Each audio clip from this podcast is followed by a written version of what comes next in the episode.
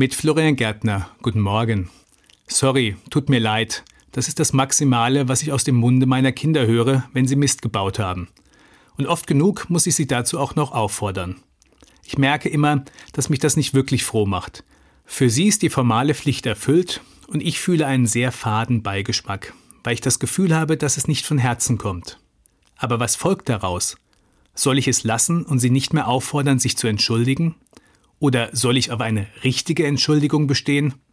Gut, dann wird sich vielleicht der Tonfall ändern, aber ob es sich dann für mich richtig anfühlt? Jesus hat mal gesagt, euer Ja sei ein Ja und euer Nein ein Nein. Ich verstehe das so.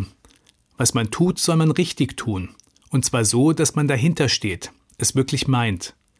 Beim Entschuldigen heißt das, entweder etwas tut mir wirklich leid und ich bitte mein Gegenüber darum, dass er oder sie mir verzeiht, oder es tut mir eben nicht leid, und dann bin ich besser still. Für mich und meine Kinder würde das bedeuten, sie sollen sich nicht entschuldigen, wenn es ihnen nicht wirklich leid tut. Selbst dann nicht, wenn ich sie dazu auffordere. Sie zu drängen oder zu verpflichten zu etwas, wohinter sie nicht stehen können, ist gar nicht in Jesu Sinn. Besser ist es, den Konflikt oder die Meinungsverschiedenheiten auszuhalten, miteinander zu sprechen und versuchen, einander zu verstehen. Das ist vielleicht mühsam, aber viel besser als mit schalem Geschmack nach einer vermeintlichen Entschuldigung den Streit zu beenden.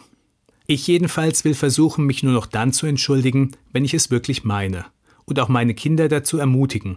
Lieber sage ich, dass es mir gerade schwer fällt, Entschuldigung zu sagen, dass ich noch Zeit brauche, um besser zu verstehen. Denn euer Ja sei ein Ja und euer Nein ein Nein. Und ich bin sicher, eine echte Bitte um Entschuldigung kann dann auch zu einer echten Versöhnung führen ohne Fadenbeigeschmack. Florian Gärtner, Landau, Evangelische Kirche.